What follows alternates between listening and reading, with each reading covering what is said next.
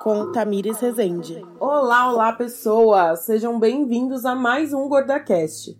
No episódio de hoje eu gostaria de propor que subíssemos juntas mais um degrau na discussão de feminismo. Quero começar esse episódio citando Audre Lorde, uma escritora caribenha-americana, feminista, lésbica e ativista dos direitos civis. Eu não sou livre enquanto alguma mulher não o for, mesmo quando as correntes dela forem muito diferentes das minhas. É pensando justamente nas diferentes correntes que nos prende que proponho a discussão sobre como o feminismo apoia o movimento anti-gordofobia. Esse episódio não é apenas para nós, mulheres gordas, mas para todas as mulheres que acreditam no feminismo como um rotor de mudança na sociedade que vivemos. Afinal, como dizia Maya Angelou, uma mulher que se defende, sem perceber, ela defende todas as outras mulheres. Para discutirmos como é que, assim como Angela Davis, vamos mudar as coisas que não podemos aceitar, recebo Marcela Rosa, que é professora, escritora e autora dos livros Guia Prático do Feminismo: Como Dialogar com Machistas e Jogadas na Rede.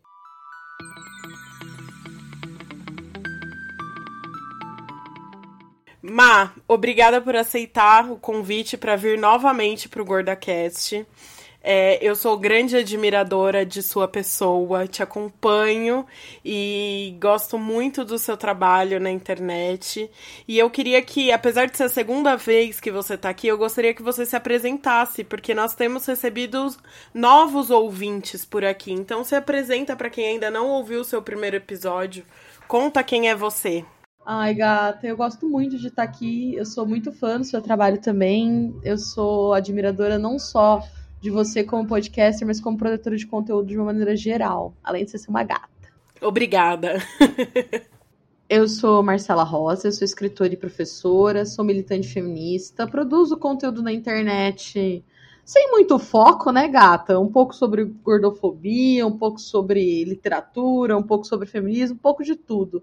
E faço parte, aí mais especificamente para a galera do GordaCast, do Instagram do Magníficas, ao lado da Marina Sena.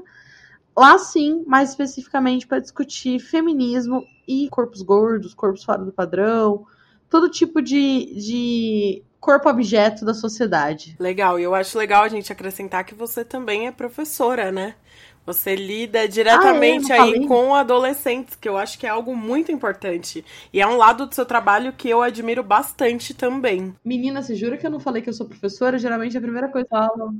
Pois é, eu acho que é o EAD que tá me deixando doente. Eu não tô mais me sentindo muito professora. Eu tô me sentindo uma eterna youtuber. Ah, eu imagino. Mas sim, sou professora e lido diretamente com adolescentes, especialmente da faixa dos 13 aos 18 anos. Legal, Má. É, no primeiro episódio a gente falou um pouco sobre o beabá, né? Aí o que é feminismo, né?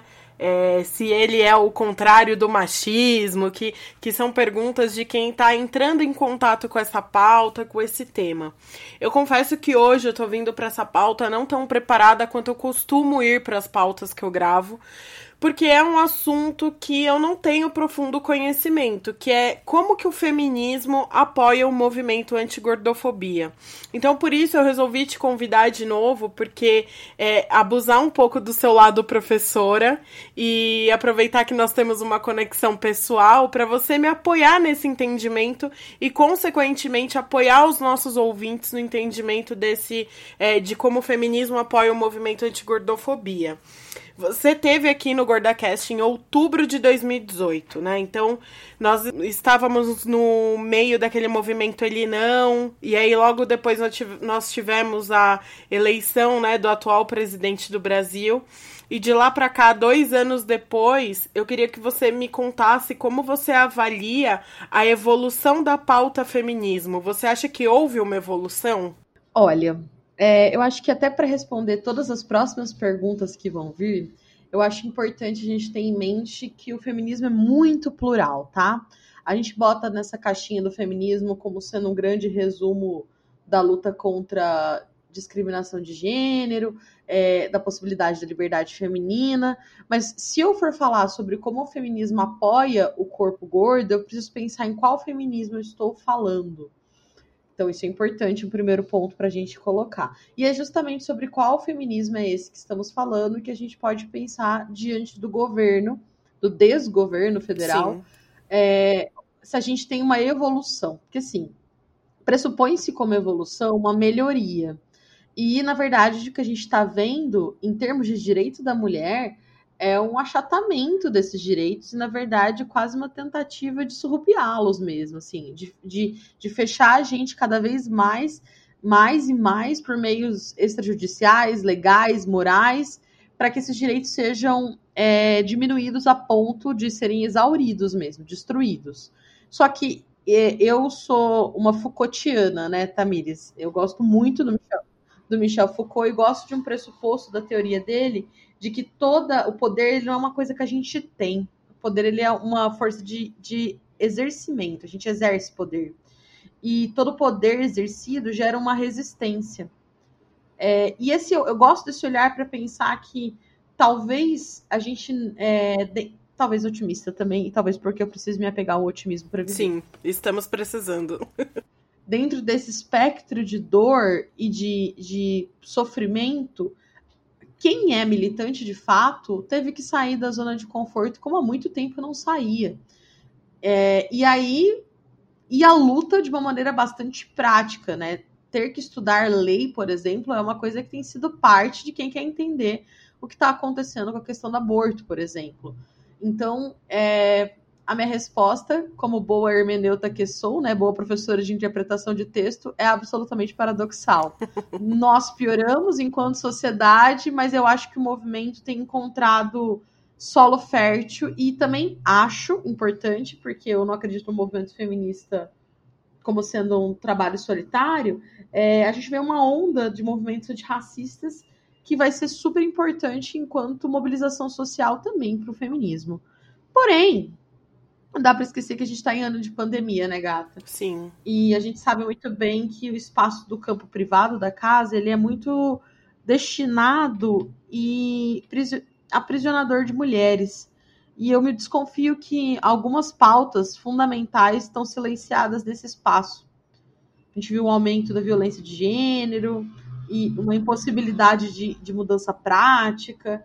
Enfim, vou resumir de uma maneira didática, qual faz finalzinho de aula. Resumindo, uma parte do feminismo, essa preocupada de fato em mudanças sociais, diante a pressão de um governo que minimiza o direito da mulher, tem que ter evolução. Então, se, se viu-se obrigado a crescer enquanto movimento e a sustentar muito firme e forte o seu posicionamento, porque a pressão tá foda. Você falou sobre os feminismos, né? Na nossa primeira entrevista você também falou sobre ele.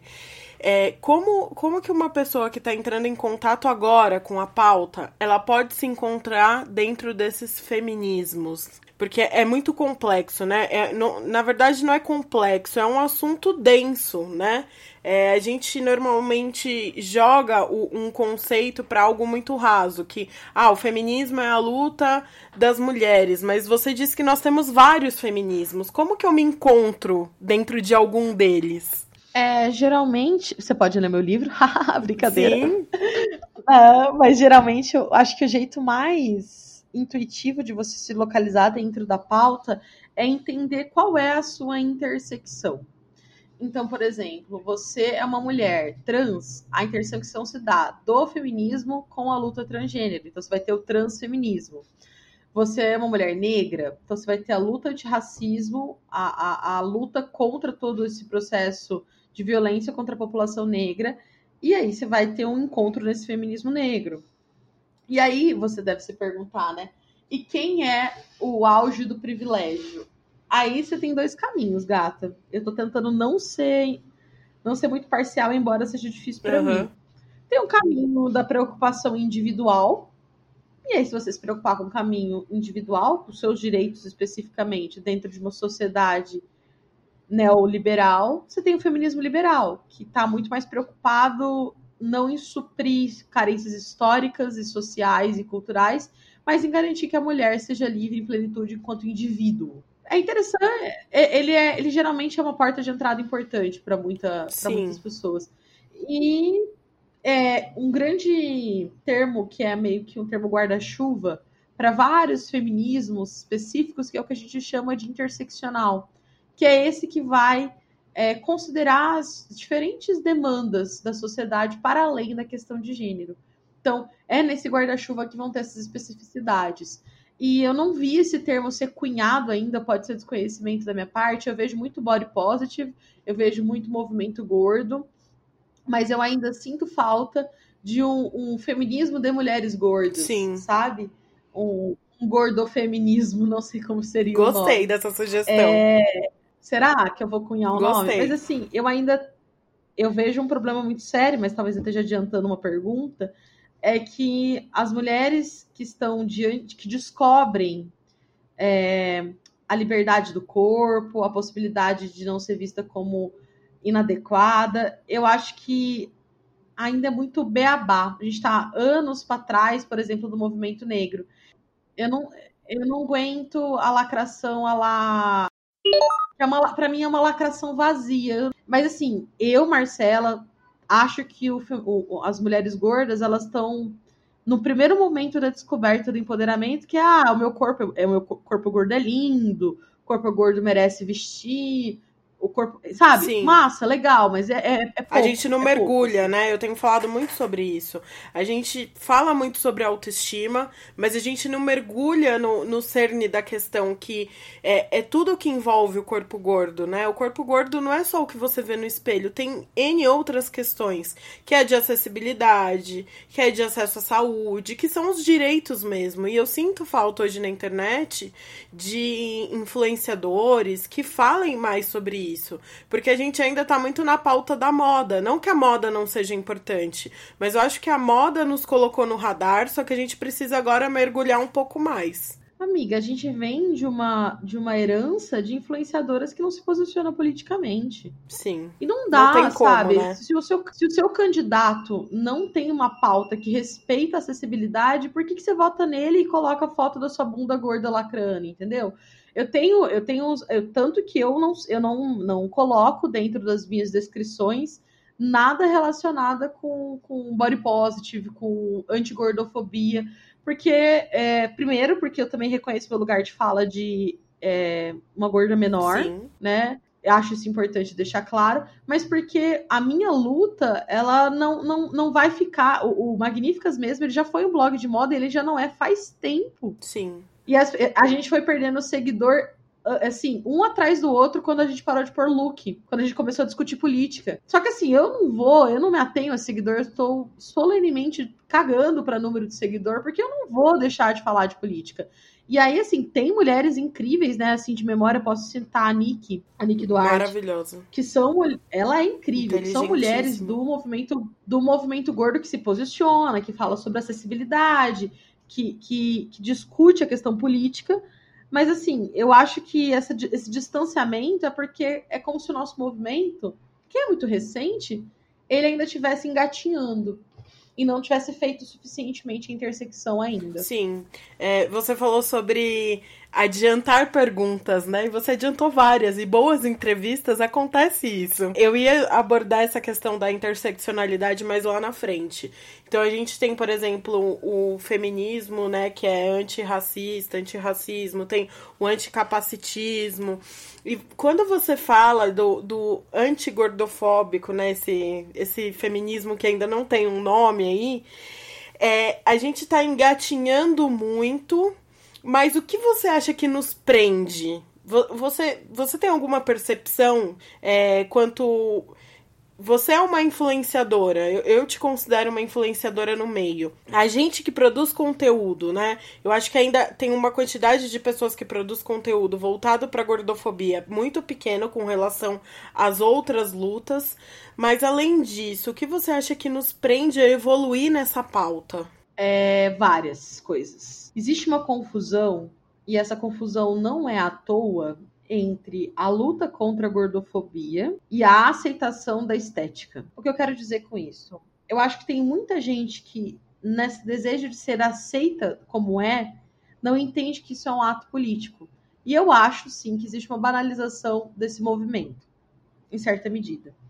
E por que, que isso acontece? Porque as mulheres gordas, e isso em certa medida acontece em algum, algumas parcelas de outros movimentos sociais, elas, tão, elas estão sofrendo a pressão mais cruel que o patriarcado já criou, que é competição estética. Então, veja bem, é, para conseguir se sentir parte de um todo, porque ser humano quer pertencer filosoficamente, literariamente, socialmente.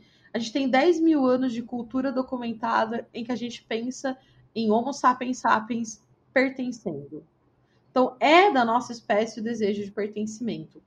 Então, muitas dessas mulheres, elas olham para a pauta da gordofobia e falam: nossa, aqui eu faço parte. E esse fazer parte é recompensatório, é muito gostoso fazer parte. Eu lembro, você deve lembrar também dos primeiros Pop Plus, era uma euforia. Sim. Você só queria, tipo, abraçar as pessoas, do tipo, essa é minha galera, que eu vou tirar a blusa e todo mundo vai achar o máximo. Sim. E isso é o máximo, e isso é super empoderador. Mas a gente precisa dar um passo para além disso. A gente tem que cutucar a ferida que dói. Que não é só sobre ser bonita ou feia. Estou de acordo. Mulheres gordas são lindíssimas. Tá, agora é o segundo passo. Sabemos que somos lindas e que a compreensão de que não somos é uma construção patriarcal, agressiva, é, heteronormativa, super sexualizadora, genitalizadora, tudo isso.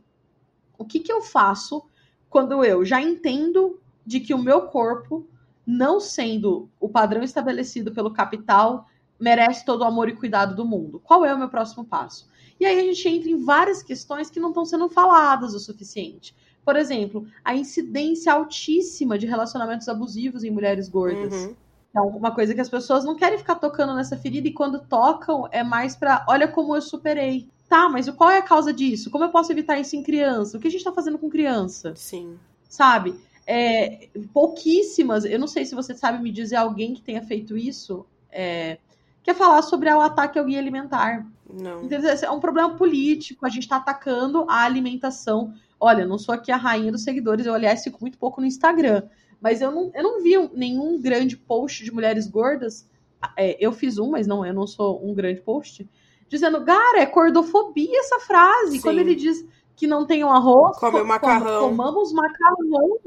Você tá fazendo uma, é uma indústria de violência com o corpo. Falar sobre ultraprocessado, falar sobre alimentação saudável falar sobre tudo isso, porque assim, não é uma anulação, né? A mulher gorda não anula a mulher saudável.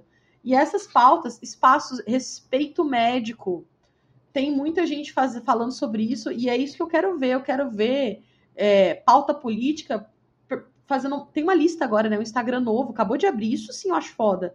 Que é de lista de médicos não gordofóbicos. Sim. É isso que eu quero, é acesso à saúde. Eu quero isso no SUS também, porque isso vai, isso vai gerar uma repercussão muito grande no campo privado, né? Não vou perder pacientes por ser gordofóbico, mas eu queria isso como pauta do SUS integralidade é um dos princípios do SUS. Eu não tô vendo a galera discutir integralidade, sabe? Porque é isso, nós somos um corpo inteiro, integral, holisticamente. E saúde mental?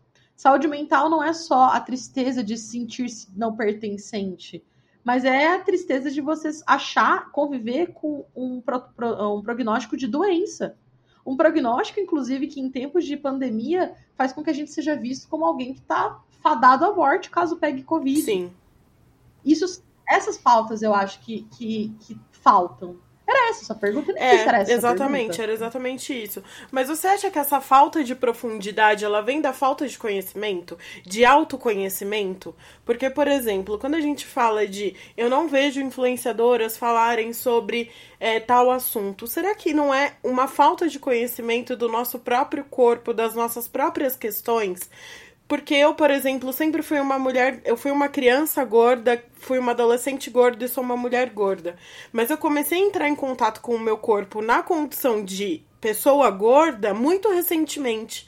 Você acha que essa falta de autoconhecimento influencia nessa falta de profundidade dentro dessa discussão? Eu acho, é o que eu te falei. Eu acho que a gente tá eu vou usar esse termo, mas não é pejorativa, é, é uma questão temporal mesmo. A gente está atrasado, porque a discussão sobre gordofobia é recente.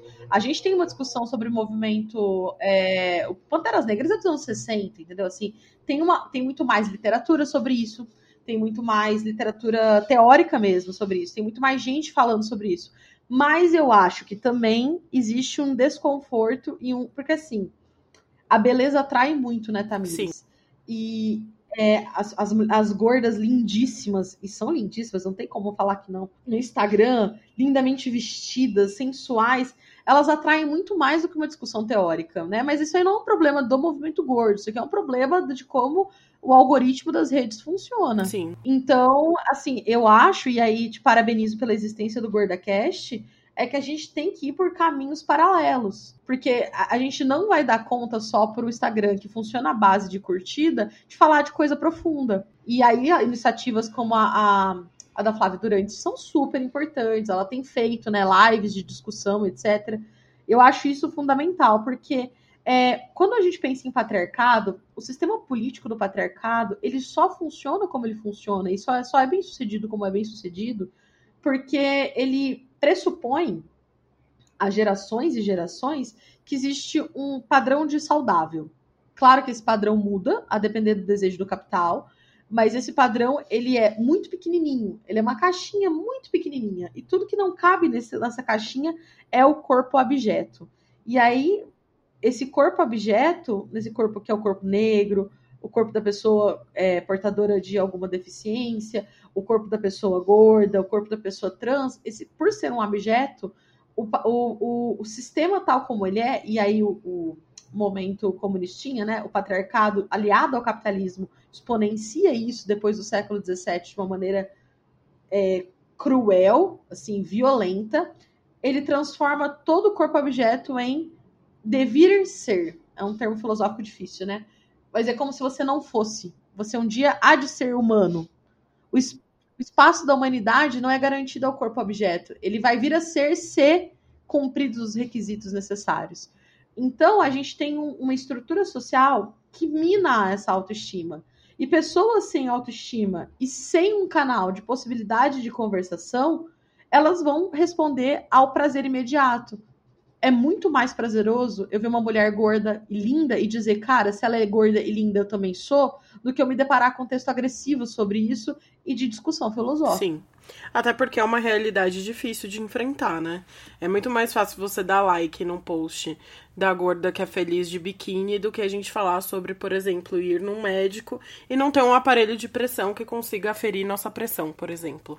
É uma realidade dura que a gente nem sempre tá preparado para enfrentar, por mais que você se ache bonita, né? Sim, e digo mais, é, dentro dessa categoria de corpos objetos, esses corpos que, que não podem existir, porque é essa que é a questão.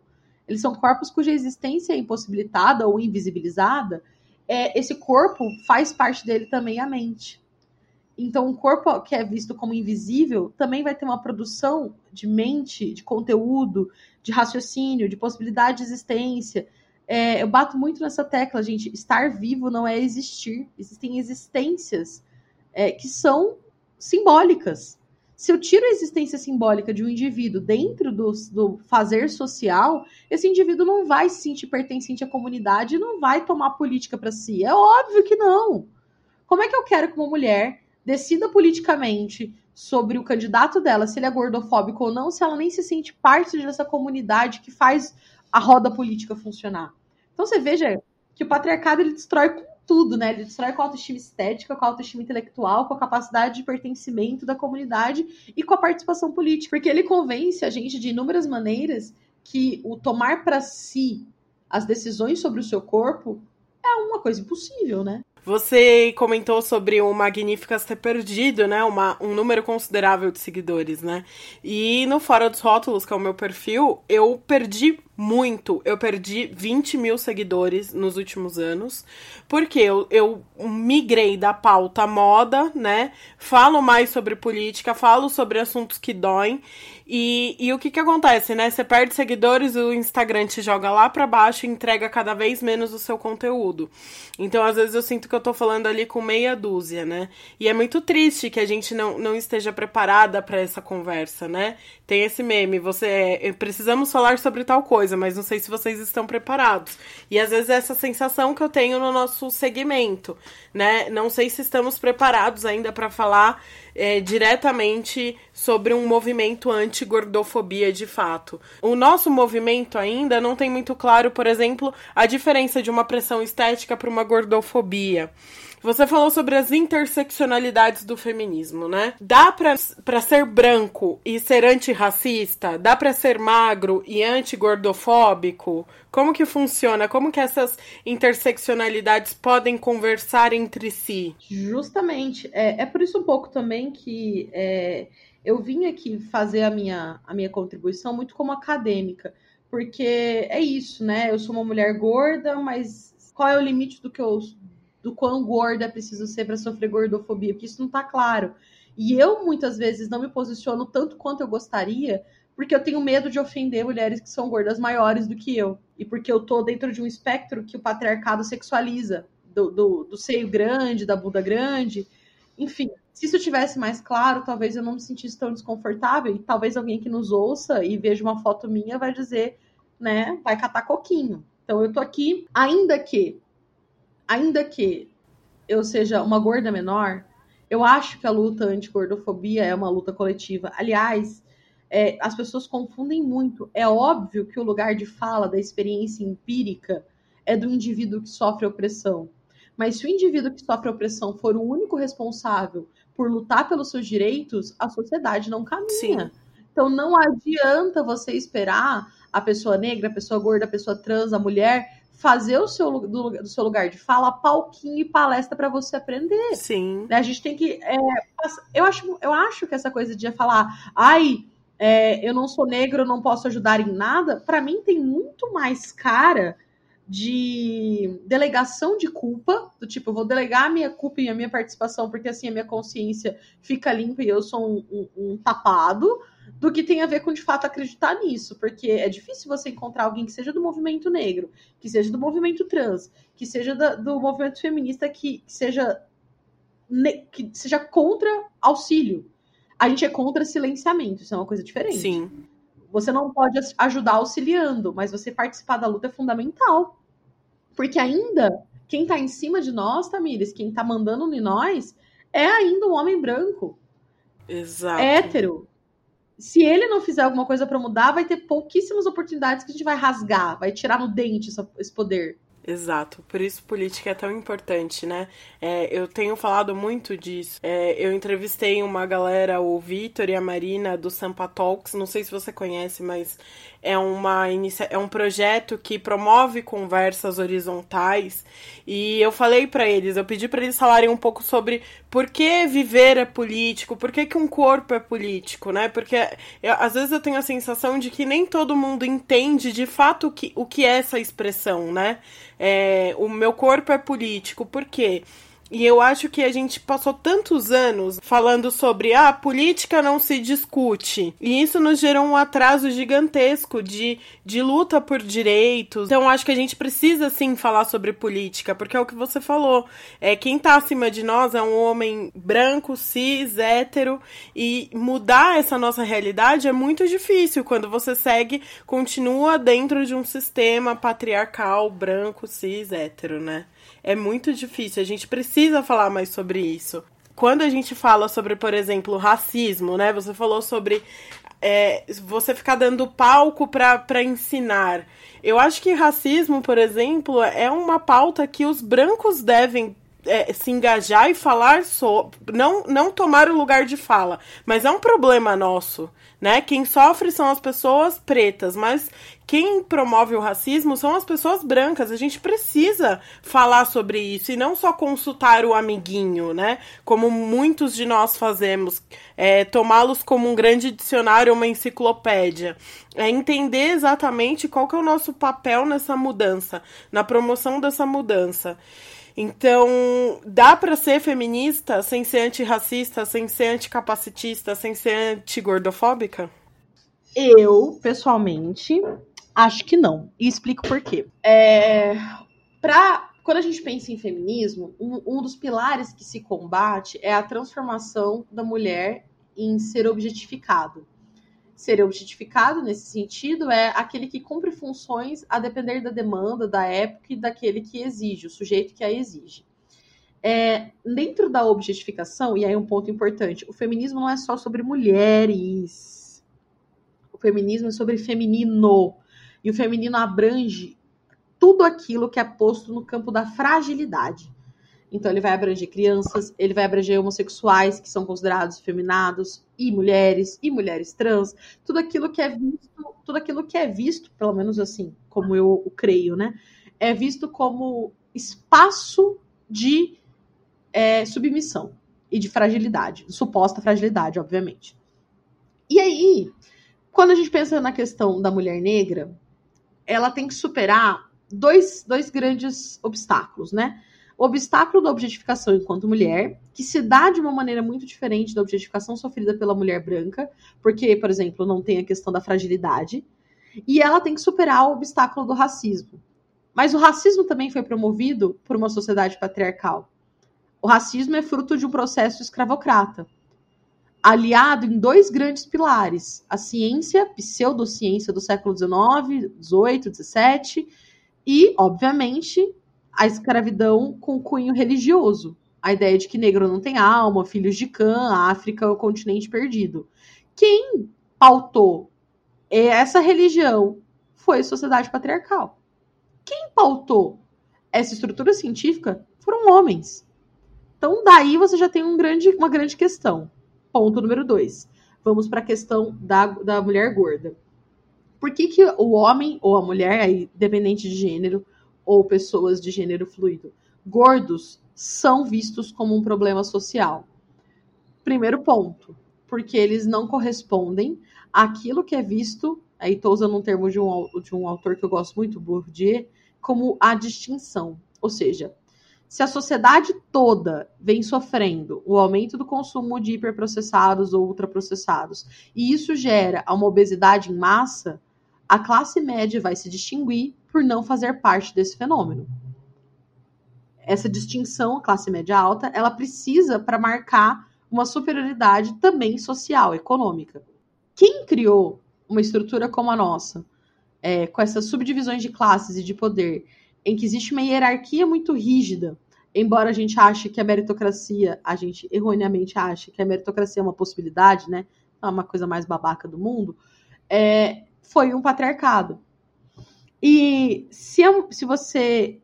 Se o homem gordo sofre, por um lado, pra, pela associação com é, negligência, descuido, preguiça, porque foi se colocado um padrão, a mulher gorda vai sofrer duas vezes mais, porque além de serem atribuídos a ela a negligência, etc, etc, a ela é atribuído o fato de não ter conseguido nem aquilo que era a única coisa que ela poderia ter para adquirir poder, que é uma estética que agrade ao homem.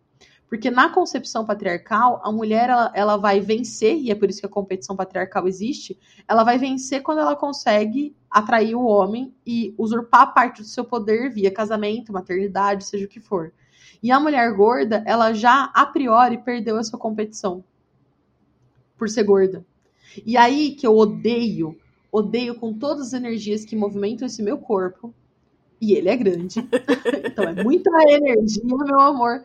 Aquela, aquela premissa cinematográfica que algumas influencers elas ah, reproduzem dentro do Instagram de que, ah, é magra, você achou gostosa? Olha a gorda aqui, pegou o cara gato. Eu fico maluca com isso. Porque isso é você dar de graça pro patriarcado tudo que ele pedia que você pensasse. Sim. Que você, por ser mulher, vai vencer na sedução. E você, sendo gorda, vai perder para uma magra. Olha, uma gorda venceu uma magra. Uau, vamos comemorar. Não. Não. Não comemora isso. Isso não, é tipo, isso não é o tipo de post que se faz. Isso não é o tipo de pretensão que se tenha. Isso não é o tipo de, de linguagem cinematográfica que tem que ser fomentada. Isso acontece também, por exemplo, com mulheres trans, né? A mulher trans que fica com o cara em vez de ser a mulher cis e se vê como vitoriosa, né? É que, enfim. É muito profundo, né? É, é, eu tô assim, minha cabeça ela simplesmente ela explodiu, né?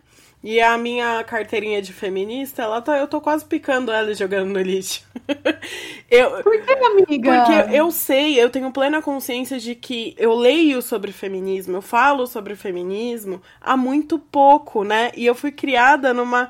Nós fomos criadas em uma. uma sociedade completamente machista.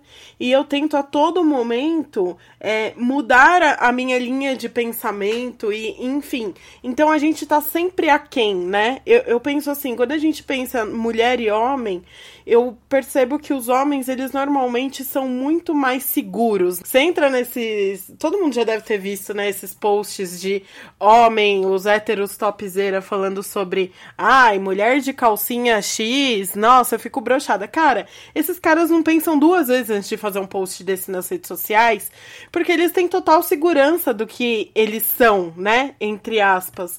E a mulher, ela vive numa eterna insegurança, porque a gente começou a entender um pouco mais o espaço que nos foi concedido há pouco tempo. E quando você começa a entender o espaço que te foi concedido e o espaço que você quer batalhar por ele, é pouquíssimo tempo. Então ainda me sinto uma neném nesse assunto e realmente sou. Então quando eu penso é, sobre o feminismo, o, para mim o feminismo ele tem que andar de mão da, mãos dadas com a luta anti-gordofobia, né? E são, são dois conceitos ainda que estão é, quando estão juntos, eles estão tão aquém do que nós deveríamos, né? Eu sempre penso, sempre que eu faço o GordaCast, eu penso, eu espero que as próximas gerações, as meninas que, que estão vindo, elas não tenham que passar, as meninas que são gordas, não tenham que passar, por exemplo, pelo que eu passei, é, pelo que outras mulheres gordas passam. Mas eu acho que, infelizmente, sim, elas vão passar porque eu acho que a gente tá muito longe ainda de conseguir mudar. A gente tá, de repente, a gente tá gerando esse papo dentro de uma bolha, mas eu não sei se efetivamente ele está tendo um resultado, sabe? Por isso me causa essa. É, a minha cabeça explode e às vezes eu fico pensando se a gente realmente está gerando um impacto quando a gente é, gera esses conteúdos, porque são tão poucos ainda, Maia. Eu não sei como você se sente com relação a isso. É, eu, eu concordo, eu tenho esse, essa crise de identidade de assim, de não. Às vezes eu falo assim, vou fechar a porra desse Instagram, não vou escrever mais nenhum livro, porque não adianta nada o que eu tô fazendo. Mas aí no dia seguinte eu volto e faço tudo de novo. e isso me lembrou uma coisa que eu acho, eu acho que é um bom exemplo do que eu quero dizer. É, tem lá uma mina gorda, vou usar uma que eu gosto muito, que é a Mel, né? O Relaxa aí, fofo. Sim. A Mel tá lá, é mulher negra, gorda, gatíssima, vai lá, faz um conteúdo maravilhoso de moda, disso, daquilo, super posicionada. Aí uma, uma mina gorda que segue ela, vai lá e diz assim: olha, sua barriga tá enorme. E essa mina gorda não entende ou quando eu vi esses dias que ela fez esse post, ou mesmo quando essa pessoa é uma mulher que se diz eu não sou feminista, mas sofre e se incomoda com o olhar do outro sobre o seu corpo e não percebe que quem autoriza a sociedade, inclusive mulheres para mulheres, mas principalmente homens sobre mulheres, a falar do corpo é o patriarcado. Então, meu amor, se te incomoda que haja julgamento sobre um corpo, você está a um passo de, de, de, assumir que se incomoda com o patriarcado. Porque o direito ao comentário do corpo da mulher, ele é um direito adquirido por uma estrutura patriarcal que nos coloca como passíveis de objetificação. A gente é um devir ser humano. Não somos humanos. Enquanto o nosso corpo ele é passível de julgamento por qualquer pessoa que seja, aí você tá num dever de ser. Ser humano não pode ser isso. Ser humano não é um pedaço de corpo. Então, assim, para mim fica muito óbvio nesse, nesse exemplo do não quero ter o meu corpo julgado que a luta é, é, feminista anda de mãos dadas com a luta anti-gordofobia. E isso que a gente nem entrou nos fetiches e nessa discussão toda, né? É, eu recebi recentemente aqui no GordaCast uma convidada que fez uma conexão né, da terceira onda do feminismo com esse movimento body positive. E o movimento body positive ele abraça não só pessoas gordas, mas pessoas também que são magras, mas que não se identificam com alguns padrões, né? Então, é o corpo em tradução livre é o corpo positivo, né? Quando você acha que a gente vai é, o movimento body positive vai evoluir para o movimento anti-gordofobia? Ou você acha que não é possível ele evoluir, ter, ter essa evolução do movimento body positive para o movimento anti-gordofobia? Ah, Pô, as entrevistadoras fazem perguntas muito difíceis, isso que é o problema de participar. Obrigada. Será que vai evoluir, Tamires? Eu acho que um nicho vai, né? A, é, a tomada de consciência ela, é, ela é gradual, por exemplo. Acho difícil, né, a gente discutir agora legal que existam roupas para mulheres gordas, mas de que tecido essa roupa é feito, quem está sendo explorado nesse trabalho, essa roupa vem da onde. Porque assim, o que eu gosto do Pop Plus é, é que as roupas criadas lá são feitas pelas pessoas que ali estão. Sim. Mas assim, grandes marcas produzindo roupa é, fast fashion, né? Produzindo roupa para mulheres gordas beleza, satisfaz a discussão sobre gordofobia, mas não satisfaz a questão política, o trabalho escravo, a objetificação de outros seres humanos. Enfim, você entende? Eu acho que essa tomada de consciência global, ela é muito, muito paulatina, é muito de pouquinho em pouquinho. E eu acho que a gente só vai conseguir sair do, do, do body positive para uma luta de fato mais ativa quando a gente entender que não pode ser sobre, só sobre o seu né? Porque eu acho que às vezes a aceitação para em si. Olha, eu me aceitei como gorda, eu me aceitei como pessoa assim, assado. Meu corpo é livre. Ok, o que o seu corpo livre faz para todos os corpos também serem? Fica aí uma questão importante. Eu penso assim, sabe?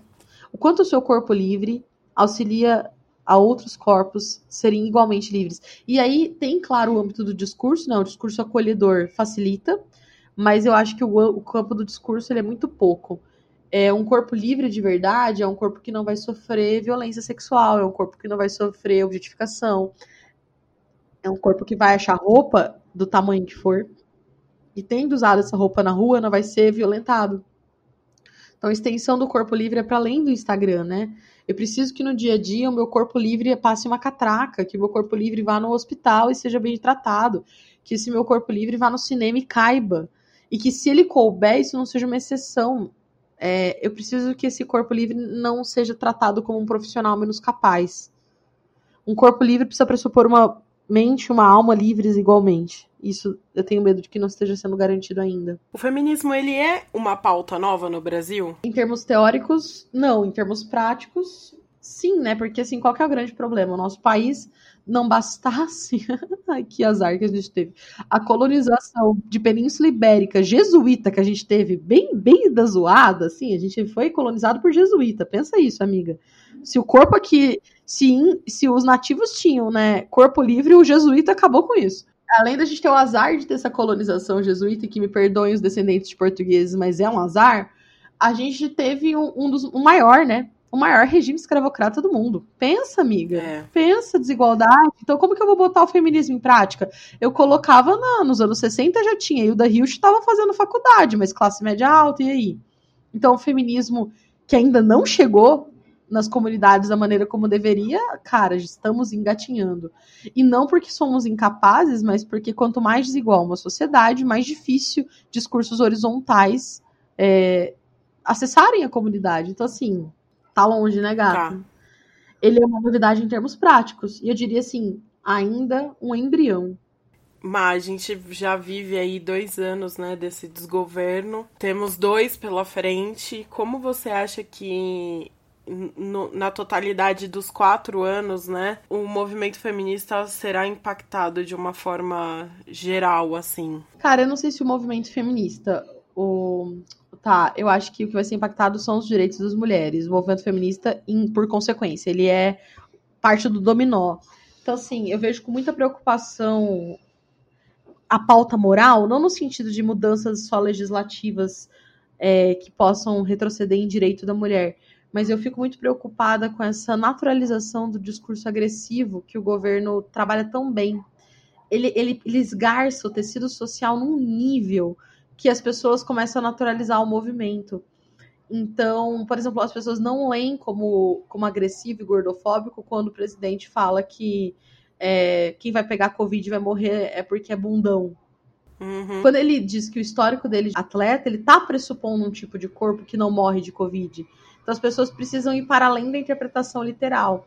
E eu acho que a gente tem. E aí, isso não é no campo do jurídico, né? Isso não é uma pauta jurídica, isso não é uma pauta legislativa. Isso é uma pauta moral que está sendo naturalizada e gerando novos discursos. Então, onde poderia haver uma mudança de pensamento, eu acho que está sendo plantado um retrocesso moral, cultural, social, que, claro, em, em grande escala vai ter repercussão na prática, né? Então, acho que é isso, que é, é nesse sentido que as mulheres vão sofrer mais. É nessa banalização da violência do discurso do governo. Porque se o governo pode. Porque assim, veja, os machistas eles existem, eles estavam em outros governos, mas eles se sentiam minimamente mais acuados quando o representante maior do seu governo era uma mulher que não lidava bem com, com esse comentário e conseguia reagir. Sim. Agora, é, bem ou mal, um presidente é o ícone maior de um país. Ou seja, se o presidente legitima esse tipo de agressividade, o que impede que o cidadão comum o faça? Foi sempre sobre isso, né? É, é sobre isso que nós sempre falávamos. Eu, eu lembro que para eleição eu ouvi muito, né? Algumas pessoas falarem assim: ah, mas você acha o quê? Ele vai ser eleito? Ele vai sair matando mulher? Vai sair matando gay? Não, é, é a legitimação desse discurso preconceituoso, racista, que é, crime, é um crime, né? Às vezes eu acho que as pessoas esquecem que o racismo é um crime e ele teve várias falas racistas. Então é, é essa legitimação de discurso que me preocupa muito e, e que nós sentiremos aí nos próximos anos o que, o que virá. Que eu acho que sempre tem algo pior para vir, né?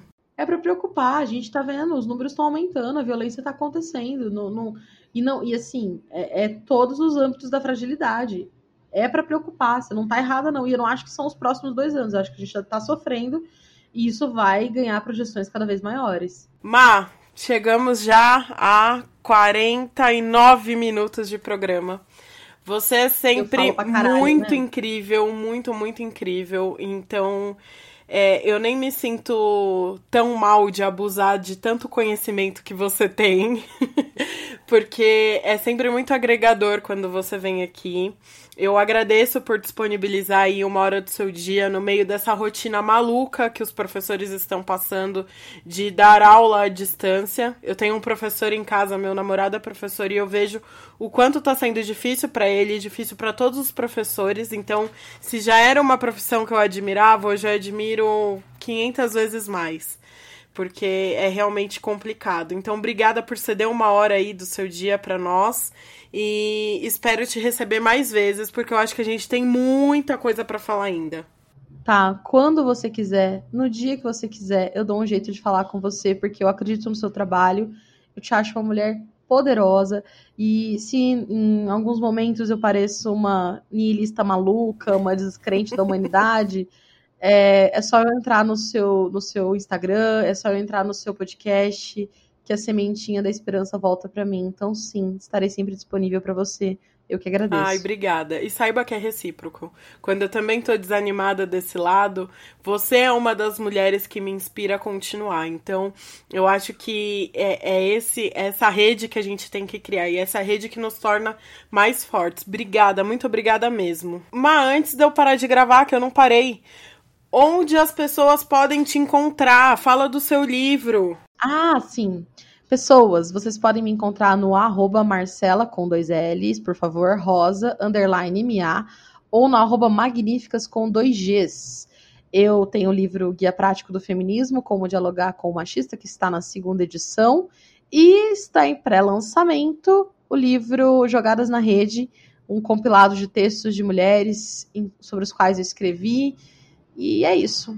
Onde você procurar, estarei por aí. Legal. E onde compra o livro no, que está no pré-lançamento? Pode ser na. É, o pré-lançamento está na editora Letramento, no site da editora Letramento. E, os, e o outro você pode encontrar onde você quiser, inclusive na grande corporação Amazon. Adoro. Obrigada, amiga.